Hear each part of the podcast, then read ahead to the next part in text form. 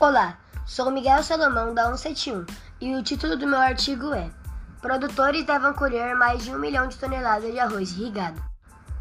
A região do Sul representa por 31 municípios, representados por 61% da área produtiva de arroz do estado de Santa Catarina.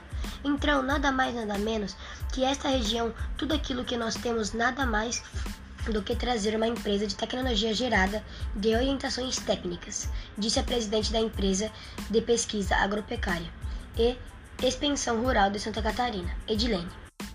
O evento funciona como uma escola a céu aberto para todos os agricultores que, que aprendam a ter o melhor manejo da água nas la lavouras, novas mar, mar, mar, formas de cultivo e preparação do solo, além de usar melhor os recursos para aumentar produtividade.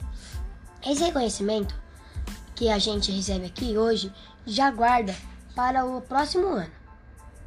O que for fazer já é um produto diferente, um produto mais em conta, aquilo que cabe na propriedade, relatou o agricultor Arlindo Menente.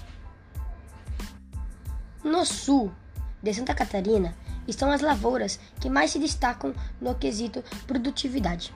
Em relação ao ano passado, a produção de arroz deve crescer 5% em 2020, sem aumenta a área de plantio. Um dos motivos para a alta produtividade na região é o uso de tecnologia no campo. Turvo, por exemplo, é considerada a capital nacional da merca, merca, agrícola, por causa do amplo uso desses implementos. O município tem poucos de 23 mil hectares da área total e ocupa mais de 10 mil com o plantio de arroz irrigado. Em todo o sul do estado, são mais de 94 mil hectares plantados, que deve gerar aproximadamente 700 milhões de toneladas de arroz por ano e uma receita estimada de mais de 600 milhões. Se nós somos um grande produtor de arroz em nível de Brasil, aqui, aqui estão os melhores produtores, disse a presidente Epagre.